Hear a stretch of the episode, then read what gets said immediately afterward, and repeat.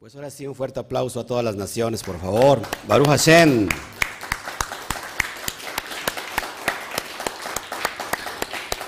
Ah, que se escuche más fuerte el aplauso. Vamos, vamos.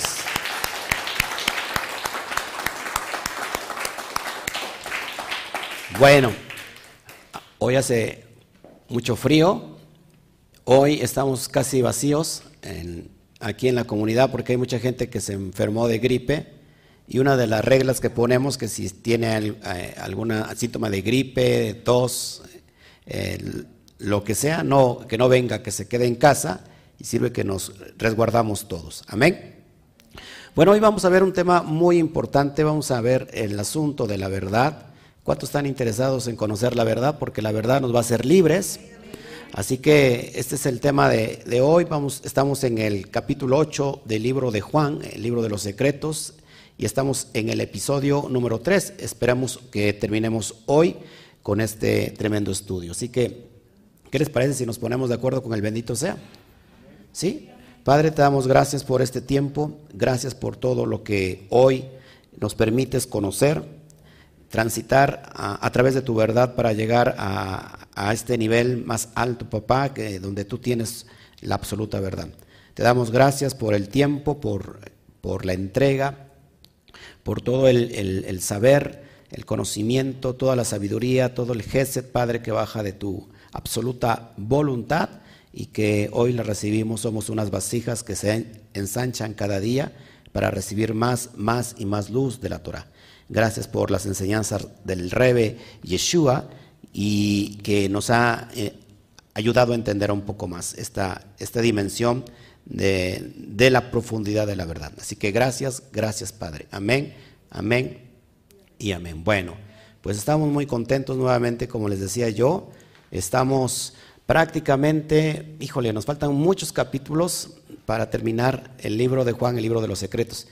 Pero nos lo vamos eh, tomando como a gotas, ¿no? ¿Qué le parece? O sea, no hay prisa, yo al menos no tengo prisa, sino eh, más bien sería que cada uno de nosotros en realidad eh, siguiéramos paso a paso para no perdernos e ir comprendiendo todos, todos estos misterios, todos estos códigos, toda esta enseñanza que estamos dando, sobre todo el libro de Juan, en el nivel más elevado, en el nivel SOT. Así que mucha gente si entra de primera vez y dice, ¿de qué se trata todo esto? Bueno, estamos estudiando el libro de Juan desde la perspectiva de su autor, cómo lo escribe, y de acuerdo como él escribe tenemos que interpretarlo. Así que lo que estamos hoy, y eso nos ayuda eh, en demasiado, ¿verdad?, para comprender esta verdad.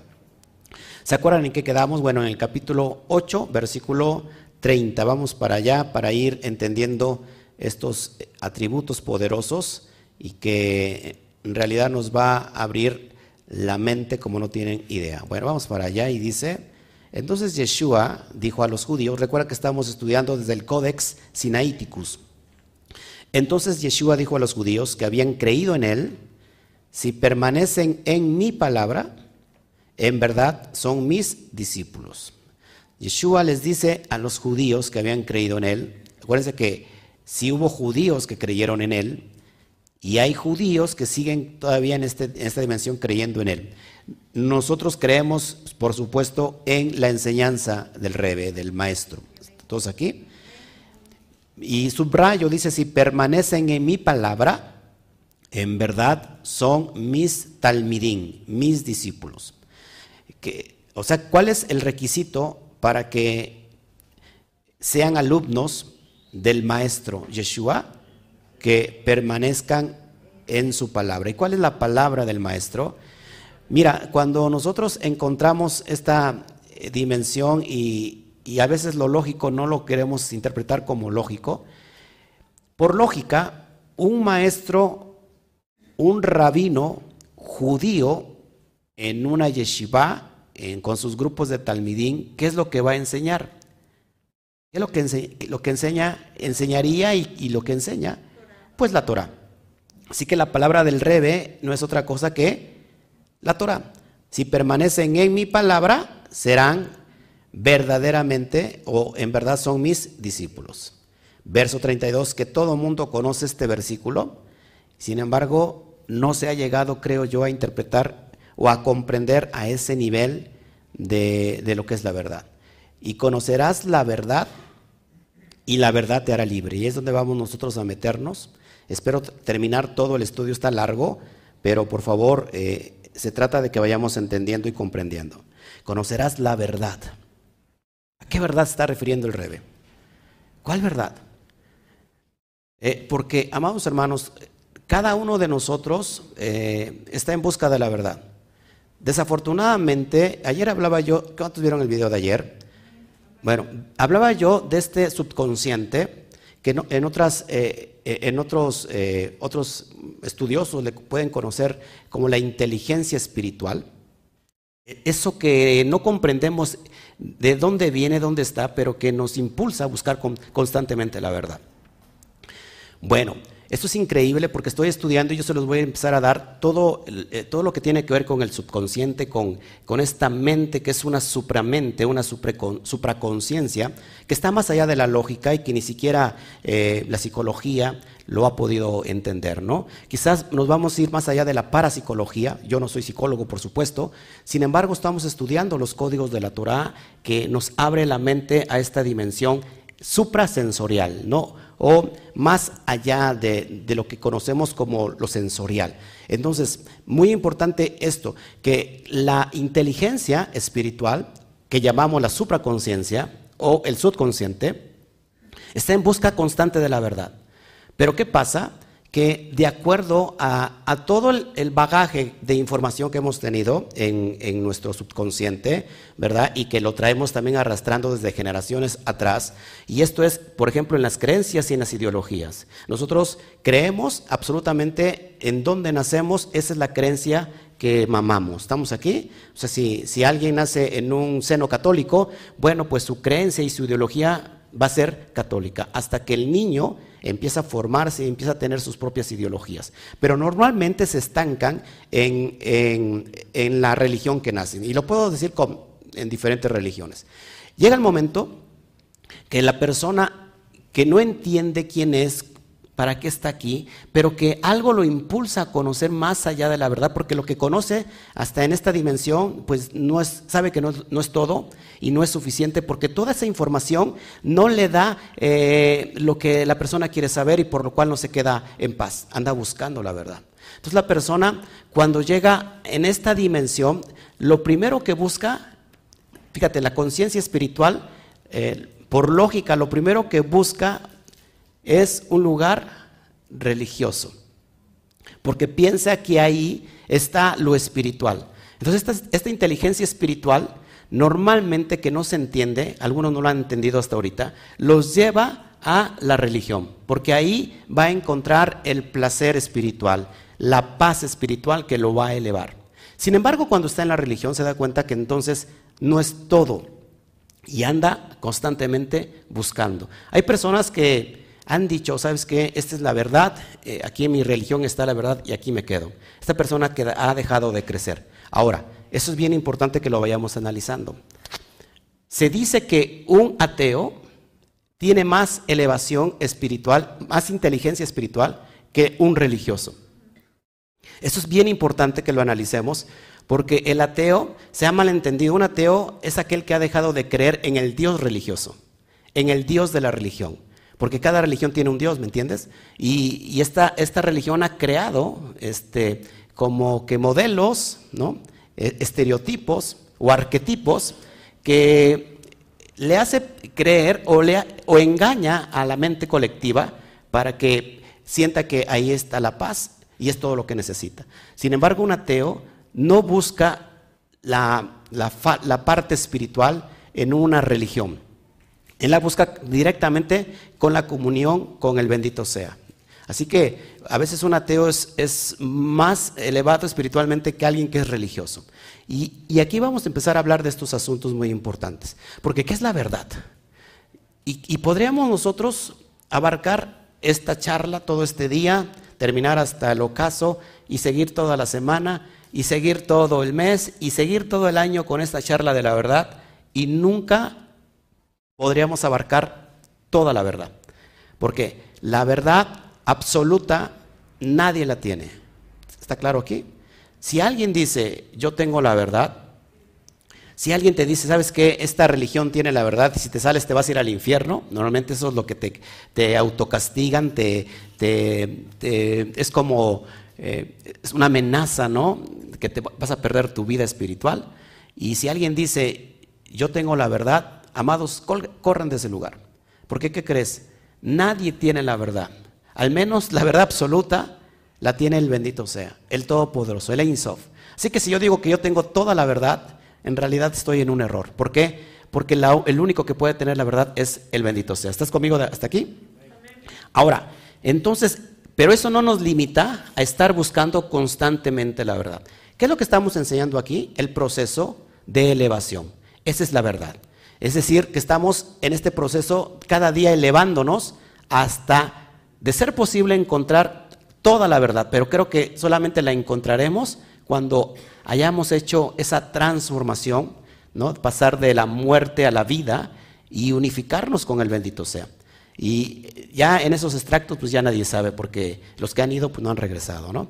Pero estamos en este proceso, así que la verdad yo lo podría, lo podría yo, eh, pues no sé, resumir como el proceso de elevación constante del alma, ¿sí? El proceso de elevación constante del alma, porque sabe que hoy encontramos una verdad y el alma quiere más, quiere más y no se llena, y eso está muy bien. Así que lo que va a enseñar el maestro, Yeshua, eh, en esta parte de la verdad es algo impresionante. Voy a poner nuevamente la pantalla.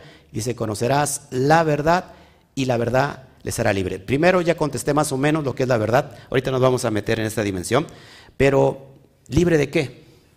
¿Libre de qué? ¿De qué nos va a hacer libres?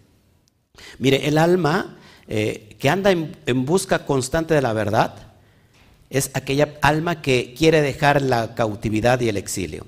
Es aquella alma que quiere salir del Egipto, ¿sí? Y por eso anda buscando en congregaciones, anda brincando como chivo loco de aquí para allá, pero no lo juzgamos porque está buscando la verdad. Pero hay, hay personas que quieren buscar la verdad donde les acomoda. Aquí me gusta, aquí me acomoda, eh, y eso no es la verdad.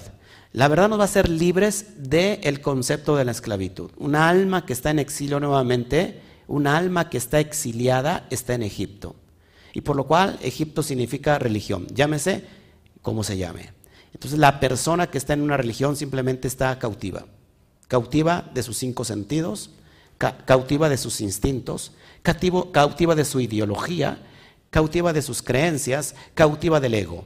¿Ok? Porque el ego nos va a engañar. Y el ego nos va a decir, aquí está la verdad. ¿Está, ¿Está, claro?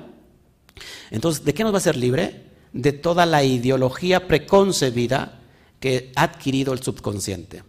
Y que esto desgraciadamente se ha, se ha expandido a un subconsciente colectivo. Y hoy creo que estamos en ese tiempo de dejar todas las ataduras, de dejar todas toda las cadenas de esclavo quitar la ideología de esclavo y, estar, y, empezar a, pensar como alguien que es libre. ¿Estás de acuerdo conmigo? Entonces, ¿de qué nos va a ser libre? De toda esta ideología religiosa eh, que al fin de cuentas eh, nos está engañando conforme a lo que es la realidad. Sigo, vamos entonces a meternos más en materia de lo que es la verdad. Lo que tienes en pantalla, tienes tres letras hebreas, Aleph, Men, Taf, y eso significa, eh, bueno, se, pronuncia Emet. Y eso es la verdad. Y vamos a ver qué es la verdad. Mira, la verdad, acuérdate cuántas eh, palabras, cuántas letras tiene el alefato hebreo? 22. Más sus cinco sofit, eh, que son exactamente letras que son lo mismo. Por ejemplo, la men, perdón, por ejemplo, la kaf, la nun, que se, escriben diferente cuando eh, en una palabra termina. Pero son 22 letras. Y mira lo curioso de todo esto, y digo curioso porque no existe nada curioso. ¿Cuál es la primera letra del alefato hebreo de esas 22? La letra Aleph. ¿Cuál es la letra final del alefato hebreo? La letra Taf. La letra intermedia del alefato hebreo es la letra Mem. Si te das cuenta, las tres letras estas tres letras hebreas abarcan todo el alefato hebreo. ¿Será casualidad? ¿Será una coincidencia? Vamos a ver si esto es una coincidencia. Y bueno, todos saben, los que han estudiado hebreo conmigo, o, las letras hebreas, eh, que vamos ya a dar un curso sobre esto. La Aleph vale 1, la Men vale 40 y la Taf vale 400. 400 más 40 más 1 nos da igual a 441. Si nosotros sumamos eh, la gematría Catán, 4 eh, más 4 más 1 nos da igual a 9. Fíjate que es bien importante que el, número, el valor de la verdad es el número 9. Diga conmigo un número sobrenatural. Mire, este número que es sobrenatural, que tiene que ver con, cuestiones súper eh, tremendas, y te lo, voy a estar, te lo voy a enseñar en pantalla. Así que tenemos 22 letras del elefato hebreo, tenemos la primera, la intermedia, la última. Voy a estar hablando un poquito rápido, pero ah, recuerda que esto está grabado y lo puedes tú estar revisando cuando te termine el estudio. Y mira el Salmo 119, 160. ¿Por qué no podemos sacar un texto de, fuera de su contexto y crear una, una, realidad y crear un dogma, verdad? Porque hay mucha gente que saca textos eh, fuera de su contexto y bueno, se crea una barbaridad, se crea un pretexto. Y dice el Salmo 119, 160, la suma de tu palabra es verdad. Y el eterno es todo juicio de tu justicia. Así que la verdad es la suma de toda la palabra. Decir, que no puede haber una verdad si no es toda la palabra. Y por supuesto estamos haciendo alusión al Tanaj. Al Tanaj, eh, que si nosotros queremos comparar algo, sacar eh, una idea, ¿verdad? Eh, tiene que estar al menos, ¿cómo se puede decir? Sustentada por dos, tres testigos. No podemos sacar una ideología de algo que no existe. Bueno, vamos a hacer, eh, por supuesto, un examen, un ejercicio matemático para que mires que esto es algo sobrenatural. ¿Estás de acuerdo que entonces la suma de la palabra o de toda la palabra es la verdad? ¿Estás de acuerdo conmigo? Ok, bueno, eh, seguimos avanzando. Entonces, bueno, aquí lo había puesto 40, 440 eh, más 1 igual a 441, 400 más 40 más 1 es igual a 9. Ya, bueno, lo tienes ahí en pantalla. Mira el ejercicio. Si multiplicamos cualquier cantidad por 9, el resultado final, sumando sus, dígitos entre sí, siempre será igual a 9. Ahí vamos a poner un ejemplo, que esto ya lo hemos eh, puesto aquí, hemos puesto cantidades al azar y siempre da igual a 9. Mira, por ejemplo, esto es evidencia de que de que la verdad nunca se va a alterar. ¿Estás de acuerdo conmigo? La verdad nunca se va a alterar. ¿Por qué nunca se puede alterar la verdad? ¿Eh? ¿Por qué nunca se puede alterar la verdad? Pues la verdad es absoluta. Pues si se altera, ya no es verdad. No sé si me explico, ¿no? Entonces mira el ejercicio que vamos a, realizar, el ejemplo. Si yo eh, multiplico 3.450, ahí lo puse al azar, ¿eh? por 9, me da igual a 31.050. Ahora, 31.050, sumo sus dígitos entre sí, 3 más 1 más 0 más 5 más 0, me da igual a 9. Cualquier cantidad que te venga a la cholla, a la cabeza, a la mente, y la multiplicas por 9, el resultado final lo sumas entre sí siempre, siempre, siempre te va a dar la cantidad de el 9. Esto es algo sobrenatural, algo matemático, ¿verdad? La ciencia matemática nos enseña que esto se puede corroborar precisamente yendo a la multiplicación de los números y las sumas de los números. Así que la verdad nunca, nunca, nunca de los nunca se va a alterar. A ver, dígame una cantidad aquí, lo que le venga a la mente. Y, lo multiplicamos por 9. A ver. ¿Cuánto? 84 por 9. A ver, ¿cuánto es? 84 por 9.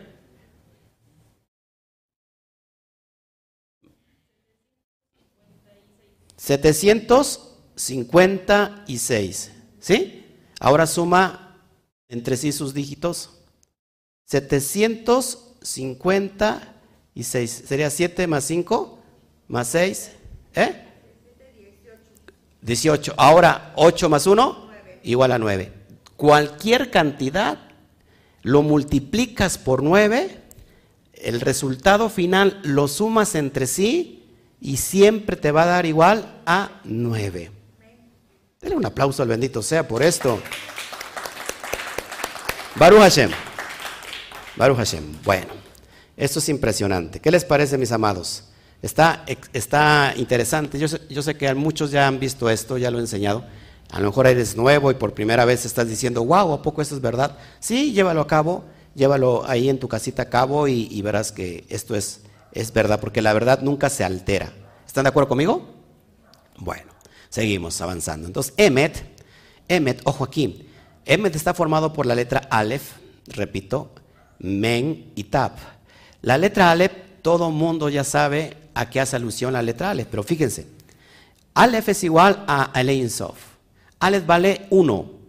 Aleph representa el infinito, el Ein Sof, el todopoderoso. Aleph representa a Dios, como, como si tú le quieres poner. Pero fíjense, Aleph tiene el valor de 1, pero también a su vez está formada por tres letras.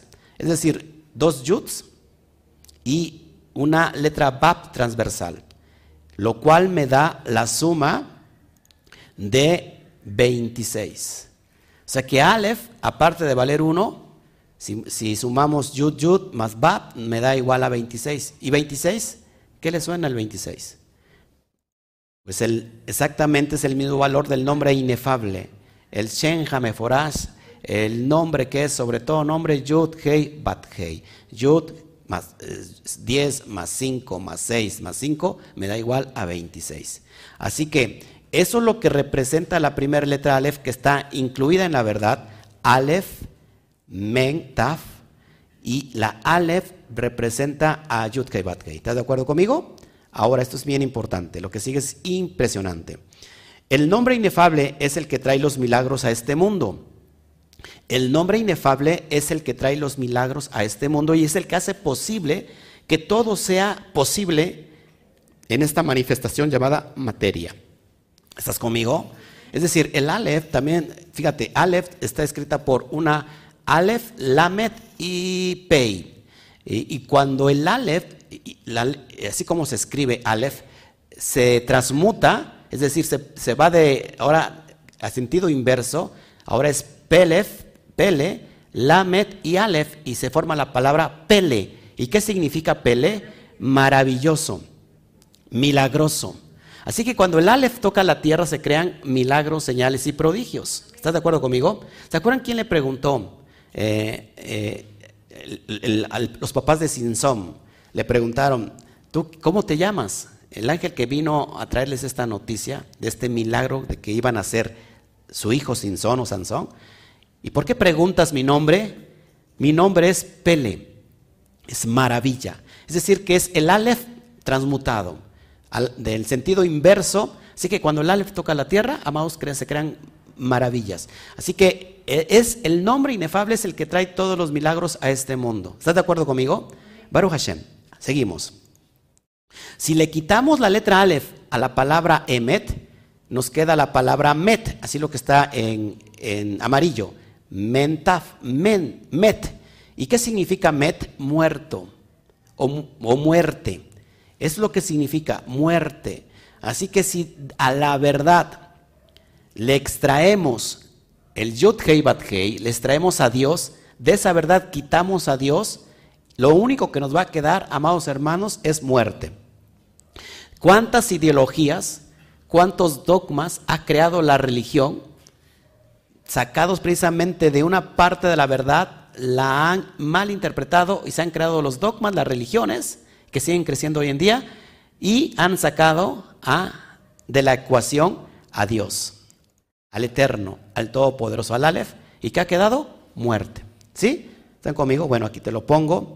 Eh, una vez más, Aleph, acuérdate que en la pictografía hebrea es eh, la cabeza de toro, el líder, el liderazgo, la letra Aleph. Entonces, si yo quito el Aleph de la verdad, lo único que tengo es Met muerte. ¿Se dan cuenta que entonces el alma está boqueando? Está así como, como que un pez le hace falta oxígeno.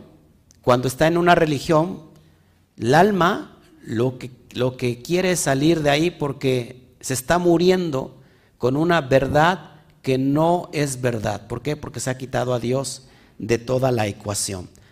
Y entonces el 9 resulta que ya no es 9. Ahora quizás es otro número, pero que no da con la ecuación final. ¿Estás de, ¿Estás de acuerdo conmigo? Así que no, no eh, pretendamos tener la verdad y estar en muerte, porque la verdad es la que nos va a hacer libres, nos va a dar vida. Amén. Híjole. Si a la verdad no, si la verdad no contiene toda su palabra, nos, queda, nos quedará solamente que la muerte. Amén. Fíjate lo que dice, bueno, precisamente Juan 8:32, y conocerás la verdad y la verdad os hará libres. ¿Libres de qué? Repita conmigo. ¿Libres de qué? repite, eh, conteste. ¿Libres de qué? De la muerte. Nos va a hacer libres de la muerte. Así es. Así es, exactamente.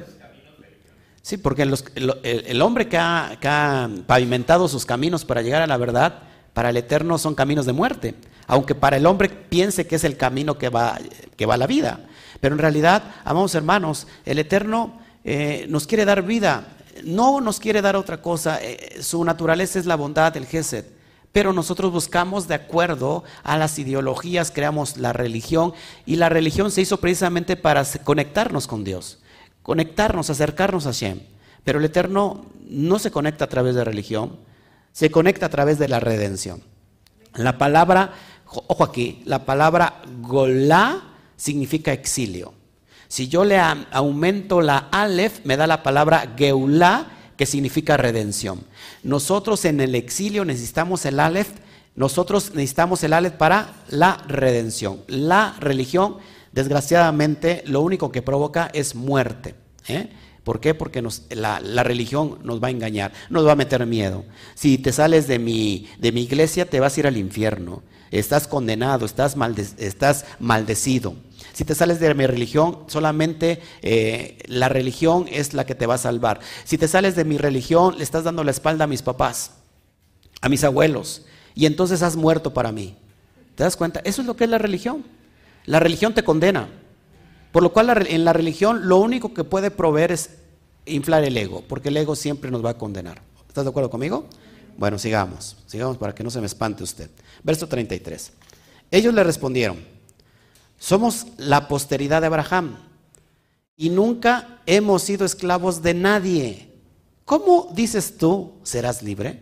Mira cómo no entendían esta tremenda, lo que te acabo de, yo de enseñar, ¿cuándo lo habían visto desde esa perspectiva? Pues creo que nunca, ¿no? Nunca antes lo habíamos visto así. Los que acababan de creer en él, estos judíos, les dicen, ¿cómo vamos nosotros si somos herederos de Abraham? Venimos del padre Abraham. Abraham es, nuestro, nuestro padre. Nunca hemos sido esclavos de nadie. ¿En qué, en qué estaban esclavizados? En la religión en las, lo que Pablo llamaba las obras de la ley. ¿Qué son las obras de la ley? Las obras legalistas que impone el hombre para poder acercarse a Dios. Pero el Eterno no está ahí. ¿Estás de acuerdo? El Eterno no habita en templos hechos de mano de hombres.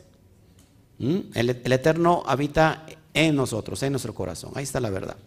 ¿Cómo tú dices que nos vas a hacer libres? ¿Será que seremos libres? Verso 34.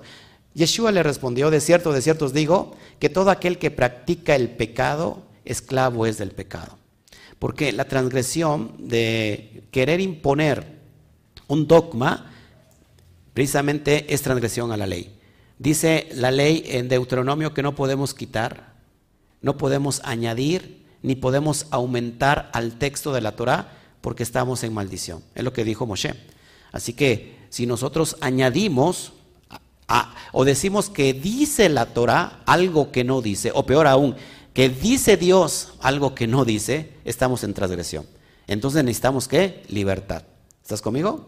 Verso 35. Pero el siervo no permanece en la casa para siempre, el hijo permanece para siempre. Esto es impresionante porque aquí hay un sot profundísimo.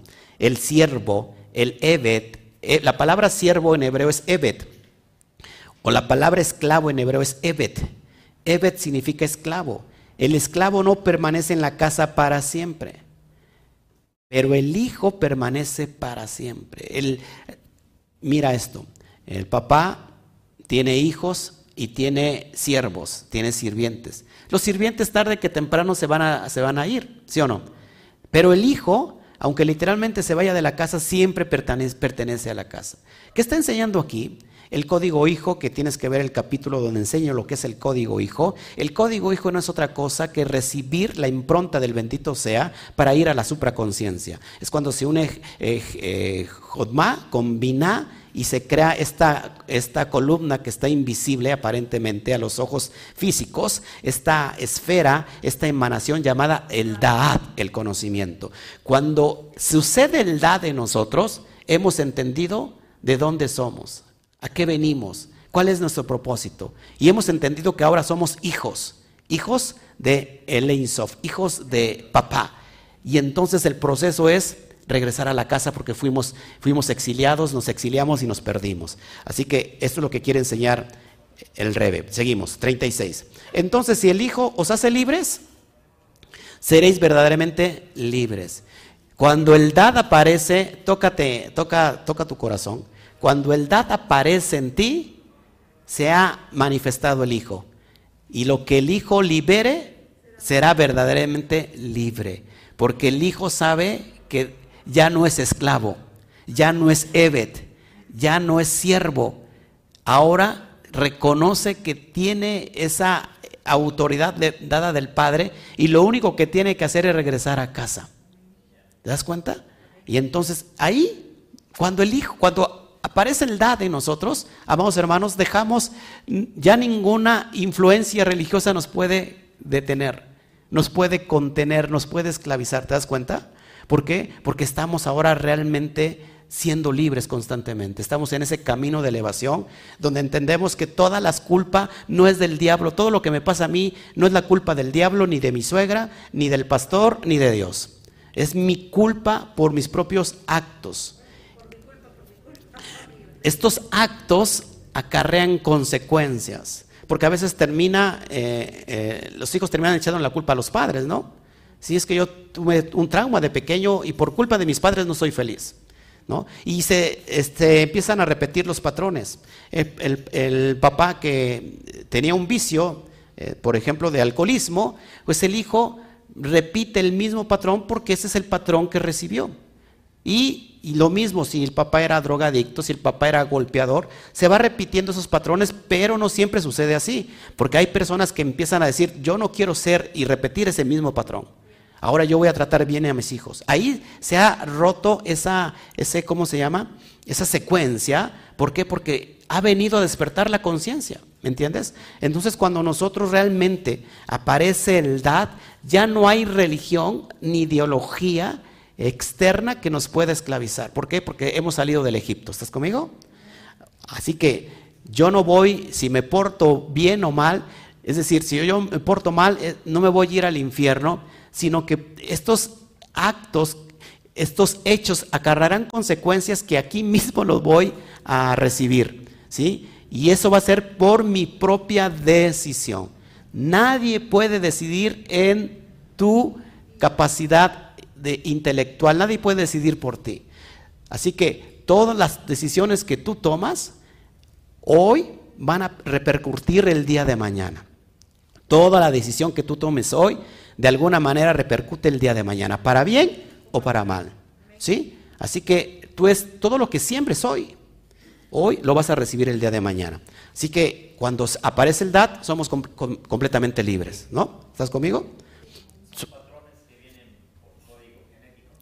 Patrones genéticos también que, se, que, los vamos acumulando. Y es como ayer explicaba, eh, la mente, la mente es como una gran computadora donde tiene un disco duro y se le mete mucha información. Es más, yo tengo aparte este, memorias externas de disco duro donde guardo mucha información. Pero ¿qué crees que la computadora también se le conoce como el ordenador?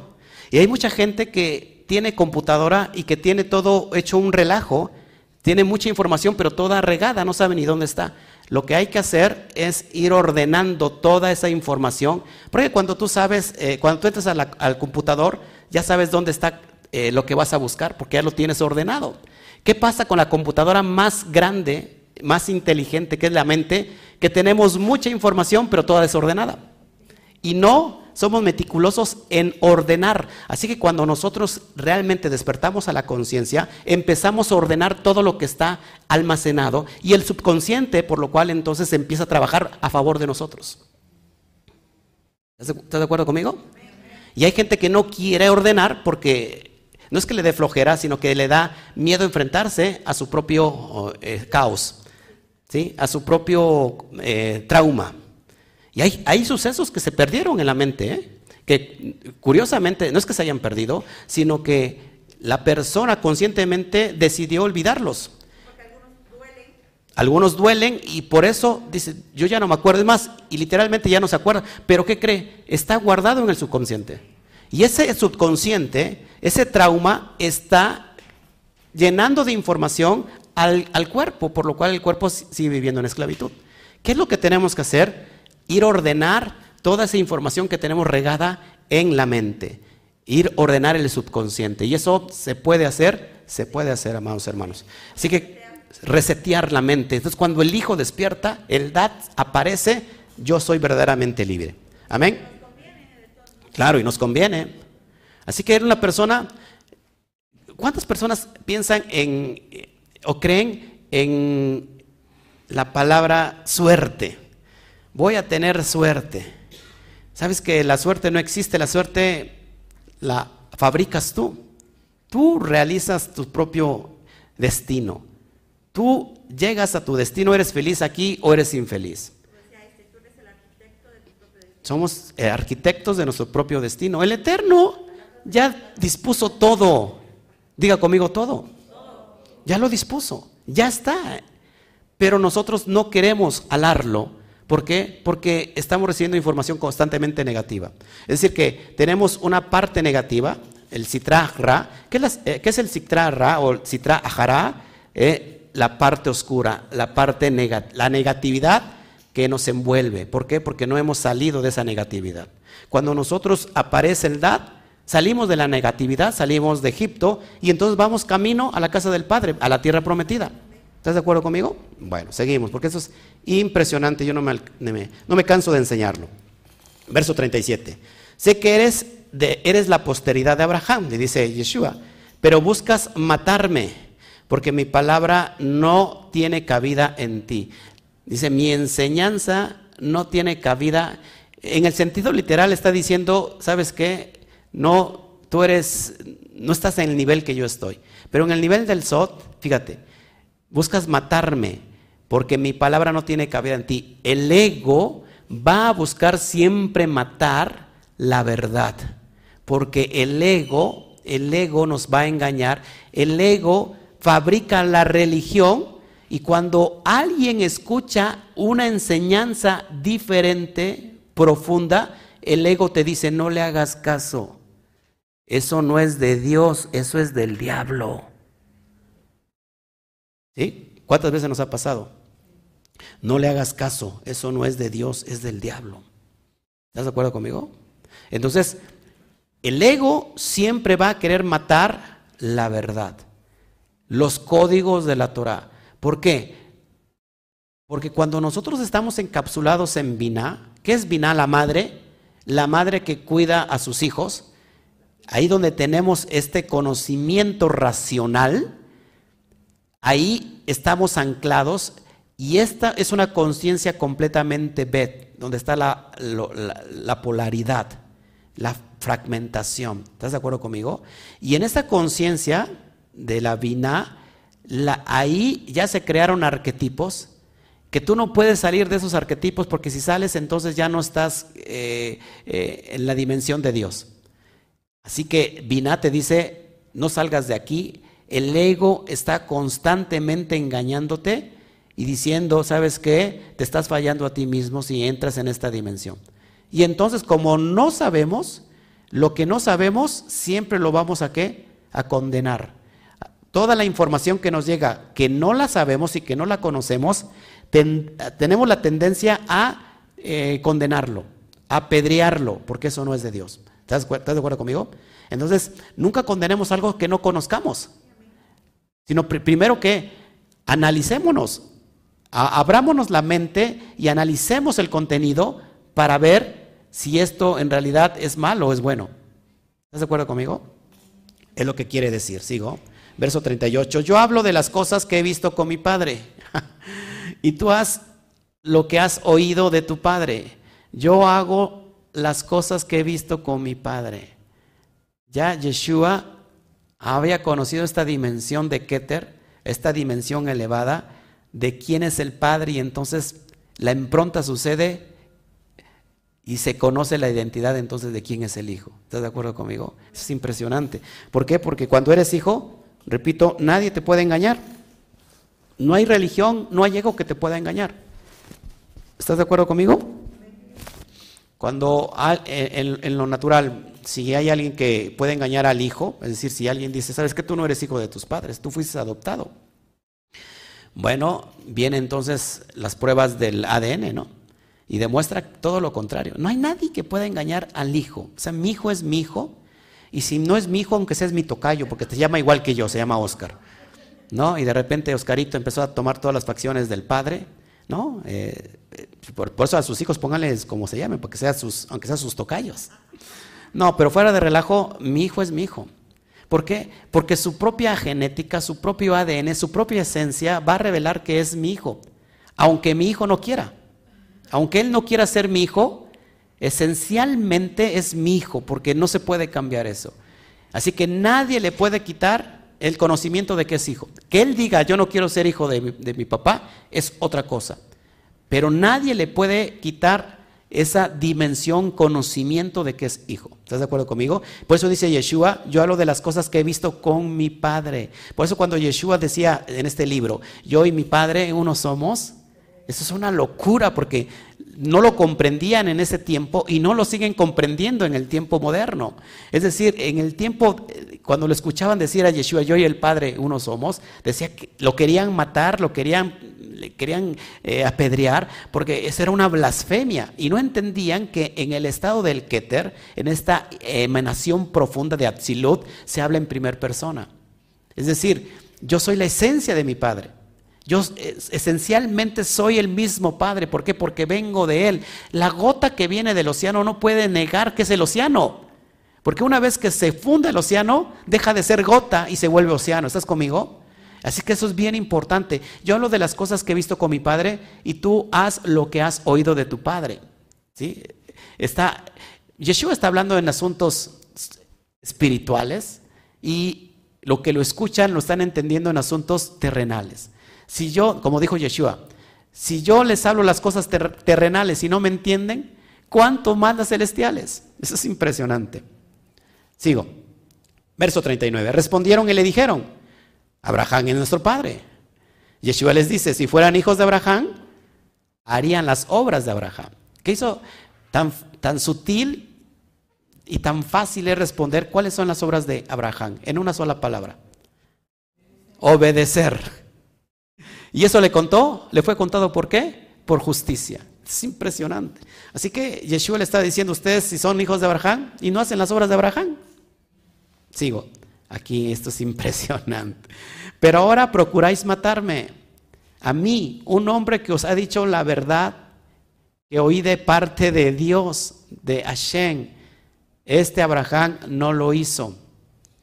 Es decir, Abraham, aunque fue obediente, y que se le fue contado por justicia, no hizo ese bitul trascendental como lo hizo el rebe Yeshua. Mira, es un juego de palabras impresionante. 41. Tú haces las obras de tus padres. Mira esto. Le dijeron, no hemos nacido de lascivia, tenemos un padre, Hashem, Dios. Ellos decían, nosotros somos hijos de Dios. Y mira lo que les contesta el rebe.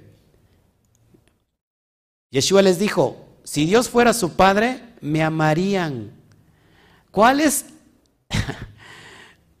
en el sentido literal, cuál es la mitzvah más grande que existe sobre la Torah? La Jabá, el amor. Deuteronomio 6:4 amarás a Hashem con toda tu mente, con toda tu alma, con todas tus fuerzas, con todo. Y Levítico 19:18 amarás a tu prójimo como a ti mismo. Si fueran hijos de Dios, dice, algo tan sencillo, me amarían. Porque de Dios salí. y he venido acá. El alma sale de Hashem, aunque no lo crean muchas personas que no creen en la eternidad del alma, creen que el alma simplemente se forma por una casualidad, pero el alma está conectada, la vida está conectada, la vida del alma está conectada con Hashem. Así que Yeshua está diciendo, mi alma salió de, Dios. ¿Nuestras almas salieron de Dios o no? Claro. Y he venido acá, es decir, he venido a esta manifestación material. El alma viene a hacer un trabajo, ¿dónde? ¿En dónde viene el alma a realizar el trabajo? En el cuerpo. Exactamente. Así que el alma tiene que tomar manifestación material. ¿Y cuál es la manifestación material del alma? El cuerpo, el físico. Es lo que está diciendo Yeshua. Ni tampoco he venido por mí mismo, sino que Él me envió. El Eterno ha enviado estas neshamot, estas almas, para un propósito en esta dimensión. Sigo. Porque no conoces mi discurso, no conoces mi prédica, no conoces mi enseñanza. ¿Por qué no conoces mi enseñanza? Porque no puedes escuchar mi palabra. Cuando hay ego, hay una clipa. Ayer los que estuvieron en la clase, ¿qué es una clipa? ¿Qué es una clipa? Un cascarón, una cáscara. ¿Y qué hace la clipa? Cubrir y que no penetre la luz. ¿Cuándo se, se realiza una clipa? ¿Cuándo se crea una clipa? Cuando hay un desequilibrio. En cualquier emanación que tenemos nosotros, siempre que hay un desequilibrio se crea una clipa. Y esta clipa es en relación a la parte oscura, a la parte donde la parte negativa, la parte de impureza, donde estás de acuerdo que ahí no puede vivir Hashem. ¿Estás de acuerdo conmigo? Y entonces cuando se crea esa clipa, se manifiesta el Satán. Ahí se manifiesta el Satán. Y cada uno, en diferentes áreas de nuestra vida, hay un Satán que tenemos que vencer. Hay un obstáculo que tenemos que brincar. Así que eh, cuando los que tienen coche aquí me van a entender.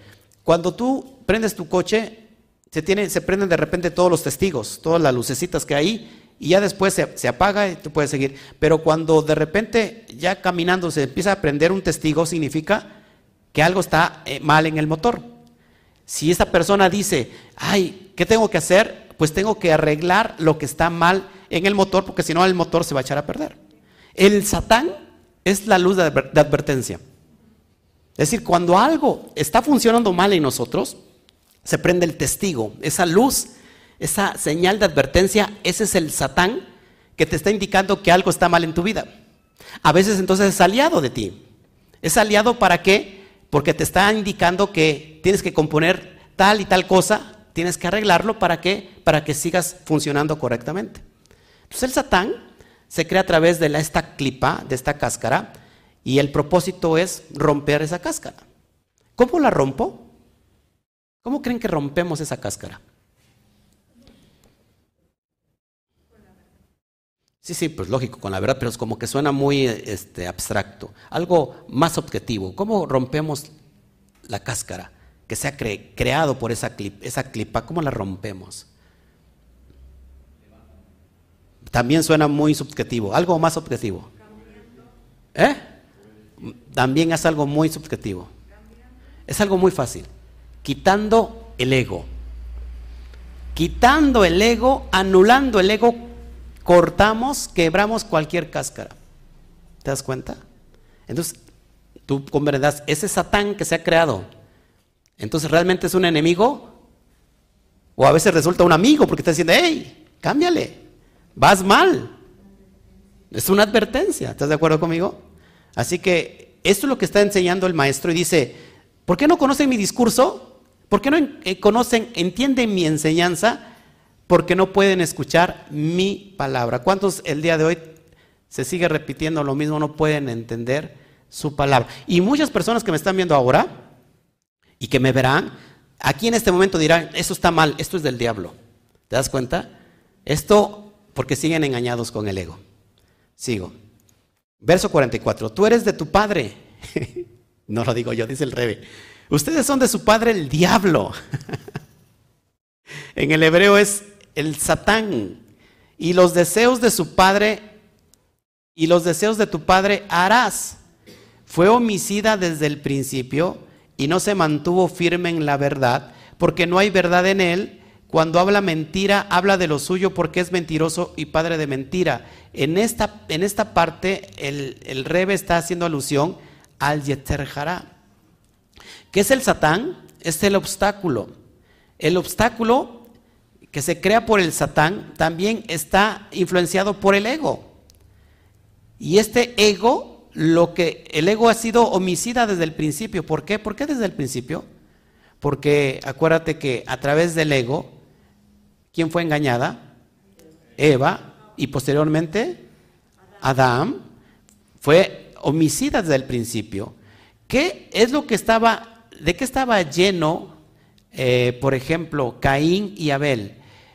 Abel estaba lleno de gesed, de bondad, de la columna derecha, pero Caín estaba lleno de qué? De ego, del yeter hará. Y entonces es la inclinación hacia el mal, y esta inclinación hacia el mal hizo que Caín matara a su propio hermano. Así que por eso dice que el ego, la mala inclinación, el yeter hará, que es un obstáculo, ha sido desde el principio, ha sido homicida, ha sido mentiroso. Porque el Yeter Hará es completamente mentiroso. ¿Estás de acuerdo conmigo? Entonces tú lo puedes desenmascarar a través de esa luz de advertencia y brincarlo. Brincarlo. El obstáculo, Satán, no siempre se usa negativamente. Por eso hay que saber entender. El obstáculo o la palabra Satán, que es un adjetivo, no siempre se usa negativamente. ¿Se acuerdas el, el, el relato de Bilán que va caminando con la burra, ¿sí? Y que y la burra ya no quiere caminar y Bilán agarra, el profeta Bilán pagano, y le empieza a pegar. Y entonces se le aparece un ángel, por eso la burra no podía caminar. Y en el texto dice, este ángel es que es enviado, el ángel de Yahweh, el ángel de Adonai, es Satán para Bilán, es obstáculo para Bilán. Así que en ese, en ese aspecto es positivo. O sea que el Satán, que es un adjetivo, o el diablo, como le quieras llamar, que no es un personaje, es un adjetivo, puede ser positivo puede ser negativo, dependiendo en el momento que se presente. Si el, lado oscuro se presenta como el Satán, el lado de la negatividad del ser jara se presenta como el Satán, y tú te casas con ese lado oscuro, pues es la parte negativa. Pero si tú lo brincas, ya no se ha convertido en esa parte negativa. No sé si me explico. Es algo muy profundo. Así que el diablo, todos los que son del diablo o hijos del diablo, porque su diablo es el padre, son los que están en el Yeter Son los que están llenos de ego, de envidia, de homicidio. ¿Estás de acuerdo conmigo? ¿Pueden esos hijos del diablo ser hijos de Hashem? Sí. ¿Cómo? Venciendo la carne.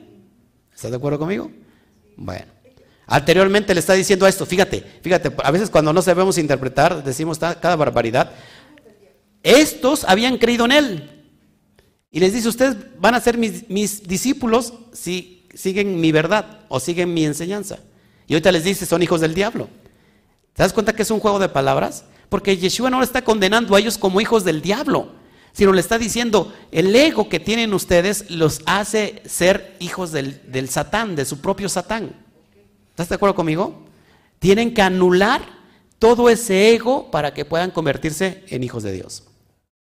Bueno, así que botellita de Jerez por aquellos que me manden saludos. Pero ¿cómo, pero ¿cómo les digo la verdad? No me creen. O sea, si están pensando en esa manifestación todavía de una conciencia, Bet, es como si yo le enseñara la verdad a un bebé de tres meses o de tres años.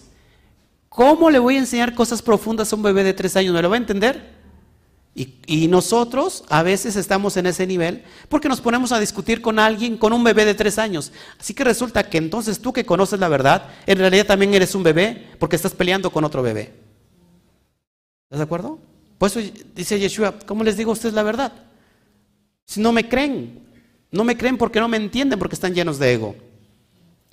Verso 46. ¿Quién de vosotros, quién de vosotros me convence de pecado? Híjole.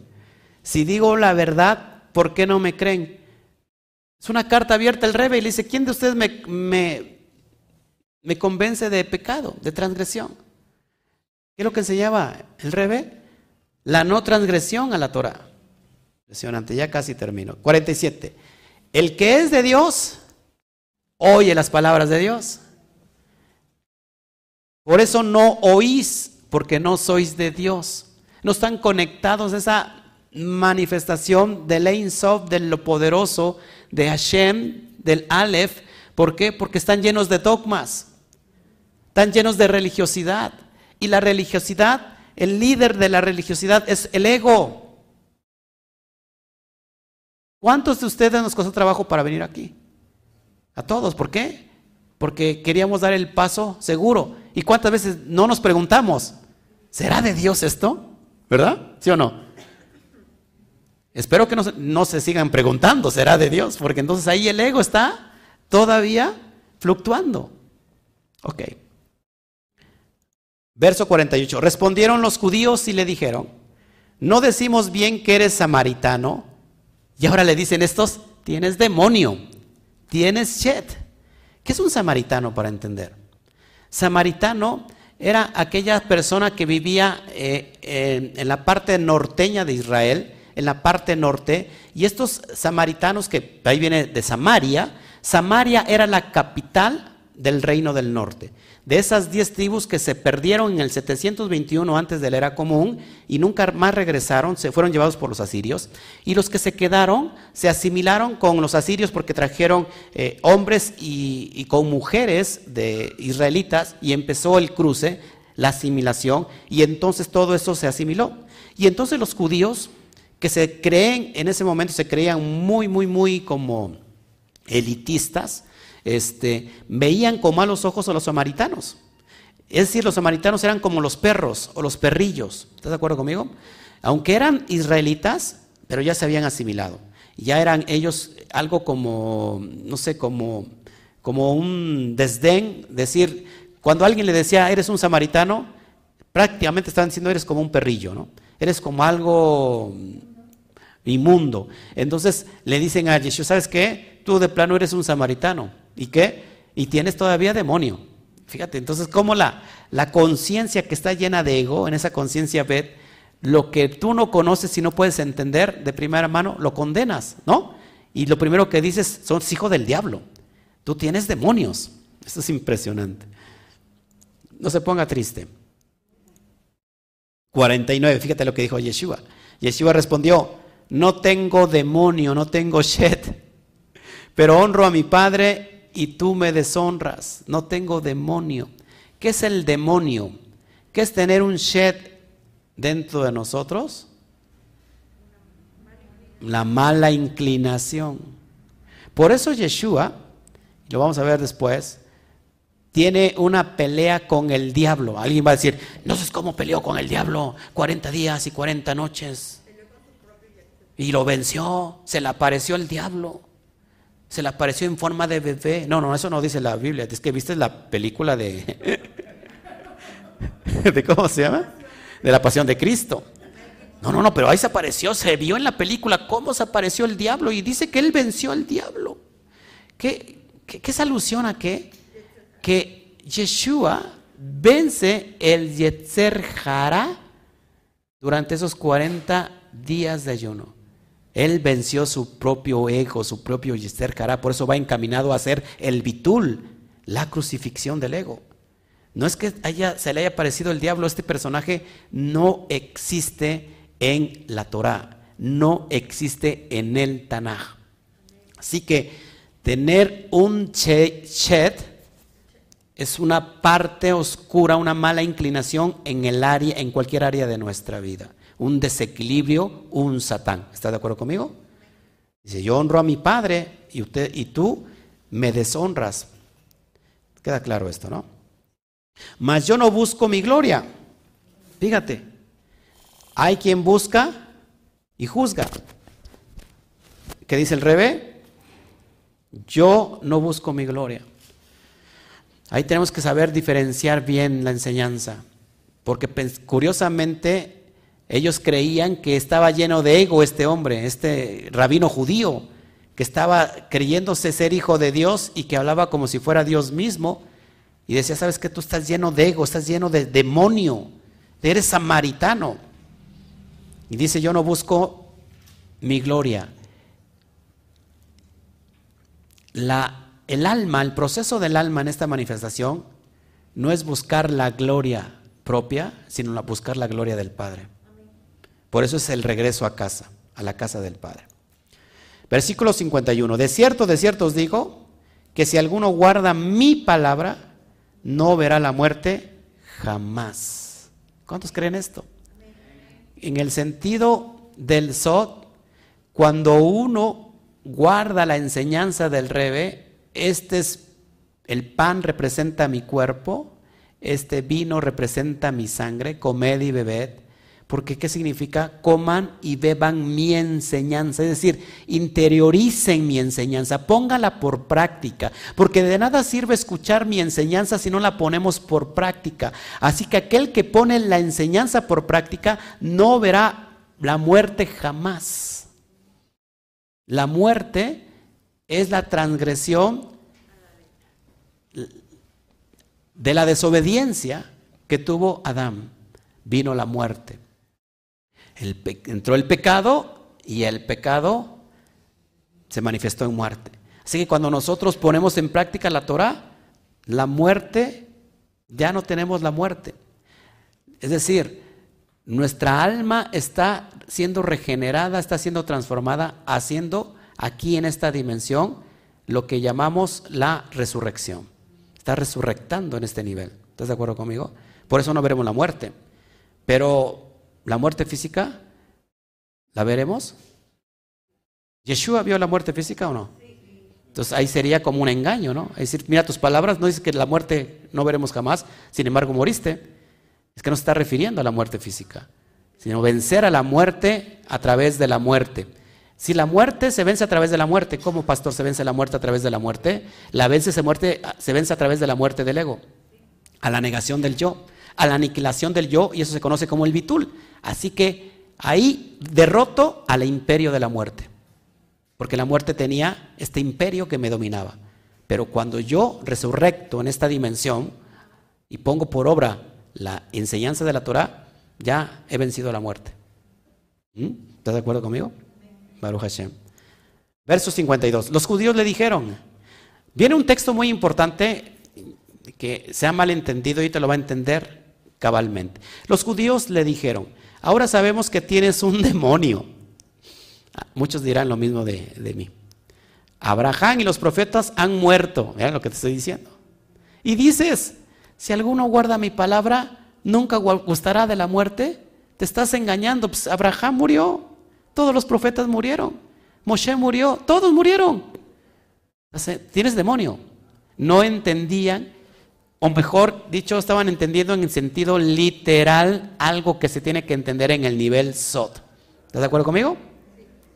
Baruch Hashem. Verso 53. ¿Eres tú mayor que nuestro padre Abraham, que ha muerto? Y los profetas murieron. ¿De quién te haces? ¿De quién? ¿Quién eres? Estás lleno de ego. Estás inflado de ego. Eres hijo del diablo prácticamente dijera un evangelista el día de hoy. Verso 54. Yeshua respondió, si me glorifico a mí mismo, mi gloria es nada. Es mi Padre que me glorifica, de quien decís que es vuestro Dios. El Padre es el que da esa paternidad, el que da la herencia, el que glorifica al Hijo. Por eso el alma tiene, el trabajo del alma es regresar al Padre. Mira lo que viene. Y sin embargo no lo conocisteis, pero yo lo conozco. Es decir, el Dad se ha manifestado. ¿Sí me están entendiendo? Porque los veo con cara de guata ustedes. El Dad, la conciencia se ha despertado y se ha, ha, conocido, el embrión conoció los ojos de su hacedor. ¿Está de acuerdo? Dice, pero, dice, pero yo no le conozco. Sin embargo, no lo conocéis, pero yo lo conozco si dijera que no lo conozco, sería un mentiroso como tú. Pero no lo conozco y cumplo su palabra. El ego es el mentiroso. Siempre te va a estar, va a estar mintiendo. Y lo que sigue, creo que Abraham, tu padre, se regocijó de poder, de poder ver mi día. Fíjate, eso es impresionante. Abraham, tu padre, se regocijó de poder ver mi día y lo vio y se alegró. Y ahí dice, mira cómo Jesús es Dios. Jesús es preexistente. Y el texto que sigue, pues ya literalmente lo confirma, dicen algunos. Entonces los judíos le dijeron, ¿aún no tienes 50 años? ¿Cuántos edad tenía Yeshua? Como 30, 30 años. ¿Y has visto a Abraham? De una manera que literal estaban comprendiendo el texto y se sigue comprendiendo de forma literal. Yeshua les dijo, de cierto, de cierto os digo, antes que Abraham naciera yo soy. Ya ves, cerramos el capítulo diciendo, mira, Yeshua es Dios, es preexistente. Pregunto, ¿Abraham creía en el Mashiach o no? Por supuesto. ¿Todos los profetas creían en el Mashiach? Por supuesto. El día de hoy, ¿los judíos creen en Mashiach? Por supuesto. Hay que saber diferenciar una cosa entre Mashiach y Yeshua. Son dos cosas diferentes. Aquí Yeshua está haciendo alusión a la vestidura mesiánica. ¿Qué significa Mashiach ungido? Se, ungían solamente eh, el, Mesías que había de venir, no también se ungían los reyes, a los sacerdotes, a los Juanim. Todos esos se ungían, ojo aquí. Así que lo que se da en, la en el relato de Bereshit, en 1, capítulo 1, verso 3, y dijo Elohim, Bayomer Elohim, Yehior, Be Yehior, sea la luz y fue la luz. Esa expresión de luz es el Mesías, es Mashiach, la luz que viene a dar vida a todos los hombres. ¿Todos aquí? La luz escondida, la Or Aganus, la luz resguardada, esta luz que viene a dar vida a toda la humanidad, ese es Mashiach. Una cosa es Mashiach y otra cosa, ¿quién va a portar esa luz? ¿Quién va a vestir esa luz? Por eso Yeshua les dice, antes que Abraham naciera yo soy. Es la luz, la hora ganús, la luz mesiánica, la luz del Mashiach estaba desde la creación misma. No así Yeshua, porque Yeshua efectivamente nace en esta generación que está hablando. Esa es la gran diferencia. Pero que en el momento su enseñanza la estaban escuchando como algo literal. Y en el día de hoy, peor aún, se sigue comprendiendo de una forma literal completamente errónea. Porque diciendo, mira, ya ves, Jesús es antes de Abraham. No, el código Mashiach es antes de Abraham y está desde la creación, es preexistente al eterno. Cosa muy diferente. Ya voy a terminar. Entonces tomaron piedras para tirárselas, pero Yeshua se escondió y salió del templo. Tiraron piedras. El ego siempre te va a querer matar. El ego va siempre ir en contra de la verdad porque eh, la verdad mata al ego y entonces el ego no le conviene que haya verdad en el alma. ¿Por qué? Porque te va a llevar a tu verdadero propósito. Entonces le tiraron piedras y lo querían que matar. Se escondió Yeshua y salió del templo. Amén. Bueno, y hemos terminado este capítulo. Baruch Hashem. Bueno, pues ahora sí, preguntas.